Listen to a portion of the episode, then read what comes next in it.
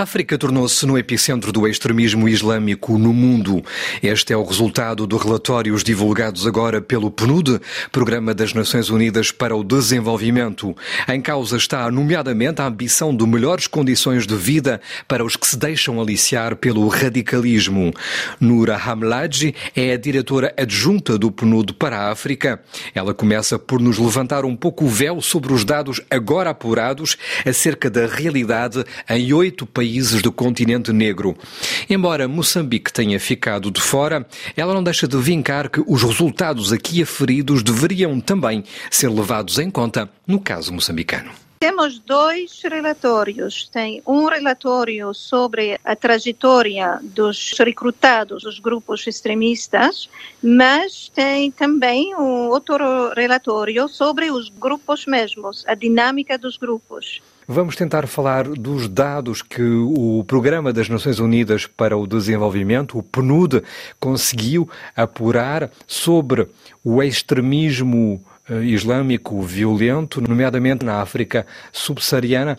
Esta é a região do mundo, segundo o documento, que se tornou no epicentro deste extremismo islâmico violento, não é? O que é que dizem os vossos números? A África subsaariana está a emergir como o novo epicentro do extremismo violento, porque temos quase metade de todas as mortes globais relacionadas com o terrorismo que são na África.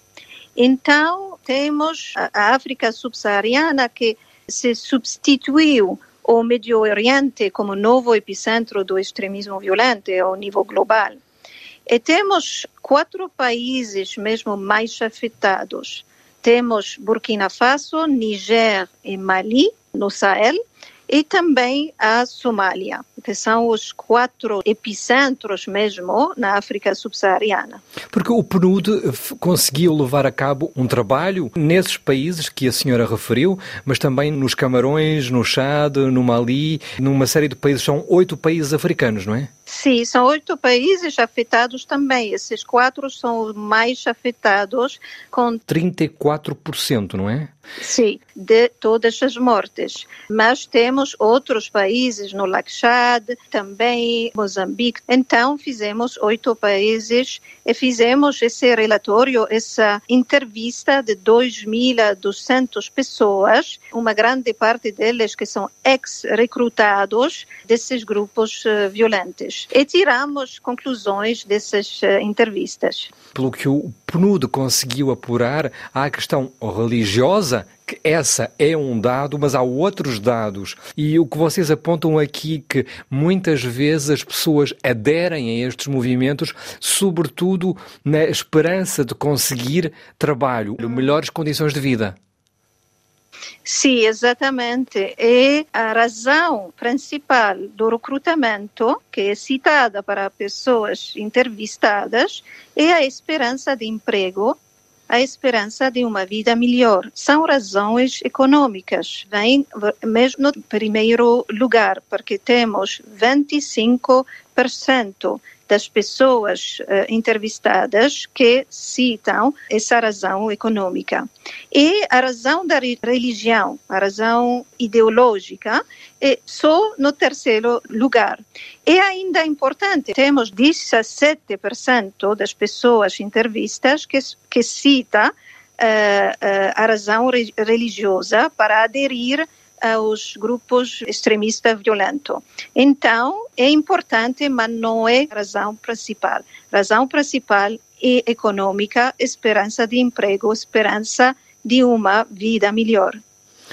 Nestes oito países que a senhora citou, não consta, por exemplo, Moçambique. Acaso o PNUD tem alguns dados sobre o que está a acontecer em Moçambique? Acaso o PNUD pensa estudar também o caso de Moçambique? Especificamente no Moçambique, não fizemos essas entrevistas extensivas com oito países, mas há conclusões desse relatório é muito importante também para Moçambique, para todos os estados na África subsaariana, também para Moçambique, porque duas outras conclusões muito importantes que queria partilhar. Outra conclusão é a quebra do contrato social, porque 58% dos recrutas demonstraram pouca ou nenhuma confiança no governo nacional ou no Estado. Então, eles querem uma perspectiva de uma vida melhor, mas não eh, acreditam que o governo vai dar uma solução para eles. Tem essa perdida de confiança com o governo nacional. E tem mesmo a definição da, da quebra do contrato social. E uma conclusão muito importante e também esses ex-recrutados falam para 71% deles falam de um ponto de inflexão que puxa a aderir a esses grupos extremistas e falam, citaram de ação do governo que inclui a morte ou prisão de familiares ou amigos e esse evento específico e também brutal que eh, puxa essa decisão de aderir a grupo extremista. E são conclusões muito interessantes também para compreender e também para fazer uma resposta mais adequada. Ou seja, o que a senhora está a dizer também é que eh, algumas das pessoas que vão aderir a esses grupos extremistas acabam por denunciar, terem visto, terem sido testemunhas de violações de direitos humanos, inclusive pelas forças de segurança do Estado onde se encontram, não é? É muito importante, como resposta, fazer uma monitoria uh, muito forte de direitos humanos nessas zonas. Essa é uma recomendação chave do relatório, é muito importante.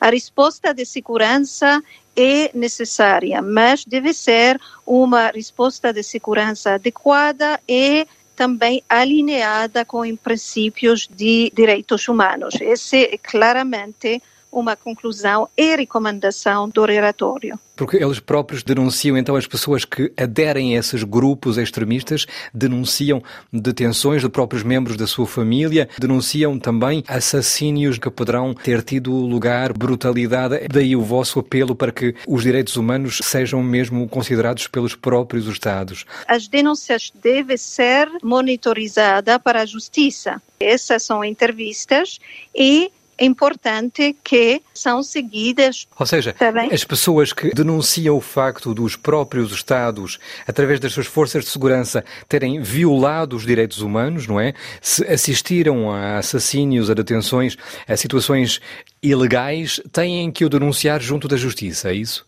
Tem, quando fazem uma denúncia, é importante que esse está seguido para a justiça do país. Porque uma pessoa faz uma, uma entrevista e pode fazer, mas tem também de ser verificado. Era a Argelina Nura Hamlad, diretora adjunta do PNUD para a África, esta responsável que já exerceu funções, nomeadamente em Timor-Leste.